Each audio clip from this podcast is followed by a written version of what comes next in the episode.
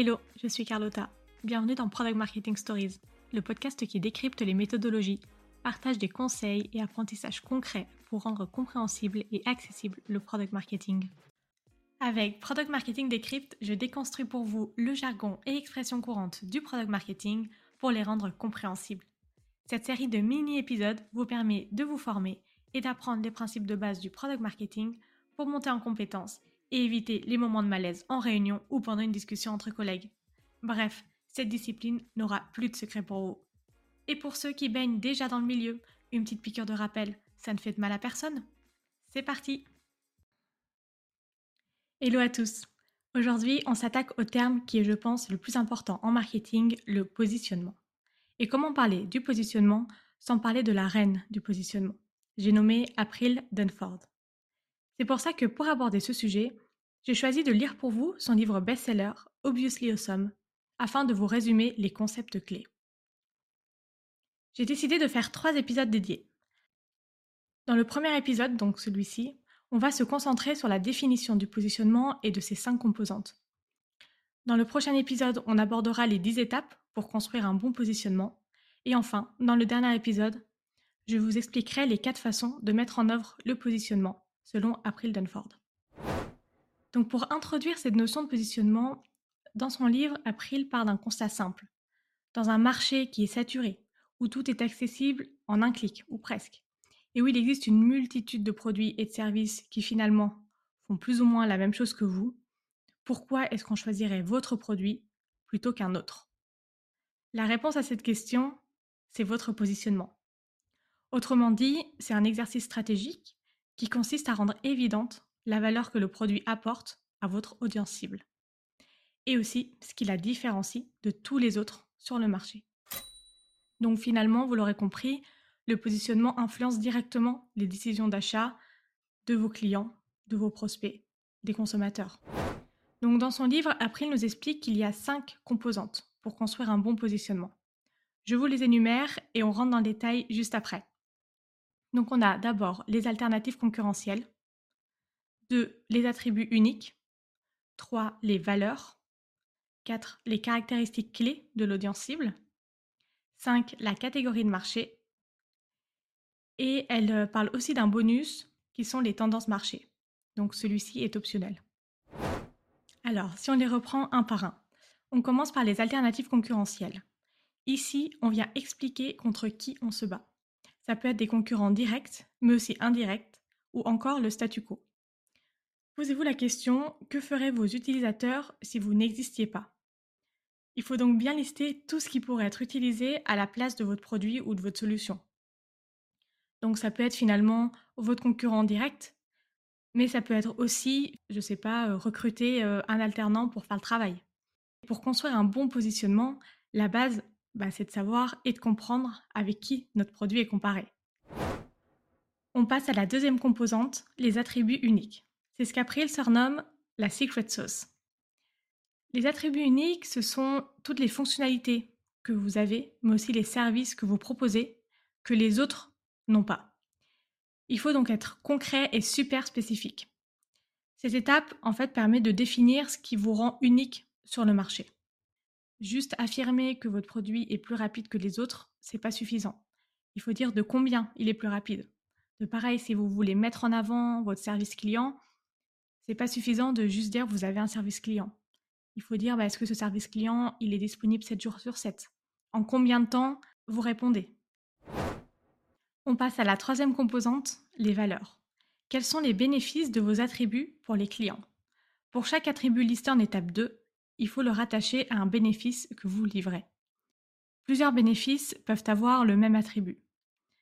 Cette étape permet de définir la raison pour laquelle on devrait s'intéresser aux attributs de votre produit. Donc il faut être le plus factuel possible. La quatrième composante, ce sont les caractéristiques clés de votre audience cible. Donc on en revient à nos fameux personas. Quelle typologie de client est la plus intéressée par les valeurs que votre produit apporte Ici, il s'agit de définir ni plus ni moins que votre client idéal. Qui sont les clients qui préfèrent votre produit?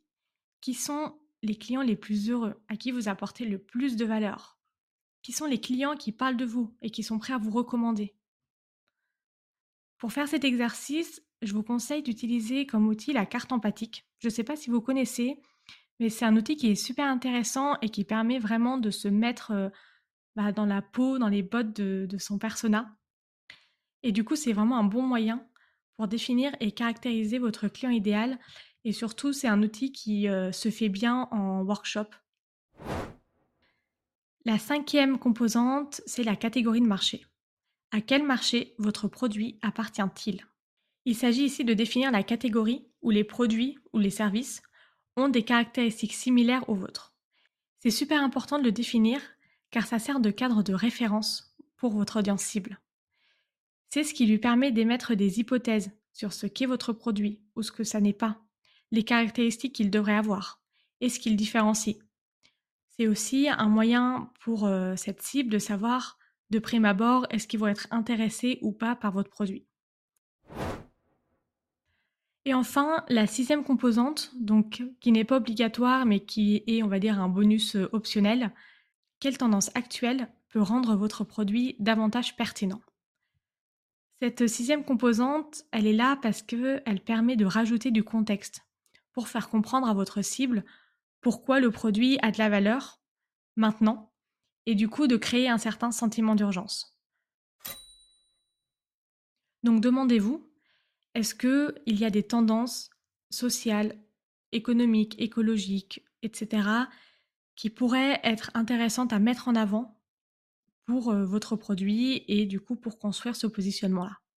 Voilà, on a énuméré les 5 plus 1 composantes du positionnement. Donc si je vous les énumère à nouveau, on a les alternatives concurrentielles, les attributs uniques, les valeurs, qui sont finalement les preuves des attributs uniques, les caractéristiques clés de l'audience cible, la catégorie de marché et enfin les tendances marché. Ces 5 plus 1 composantes permettent de répondre à ces deux questions fondamentales quand il s'agit de positionner le produit sur le marché. 1. Comment est-ce qu'on souhaite que notre produit soit identifié par nos clients actuels et potentiels? Et 2. Comment on souhaite se différencier des autres produits qui sont dans la même catégorie que nous?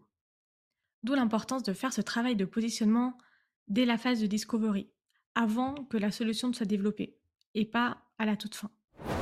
Donc si je récapitule, un bon positionnement permet de devenir la référence sur un marché donné pour la cible à laquelle on s'adresse.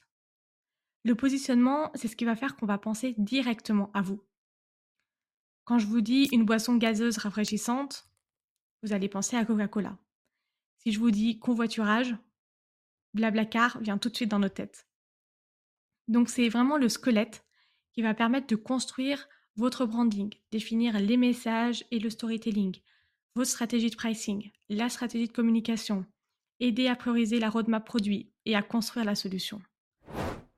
Donc le positionnement, c'est pas quelque chose qui est statique, il évolue dans le temps. Par rapport à l'évolution du produit, à l'évolution du marché, de la catégorie dans laquelle vous êtes.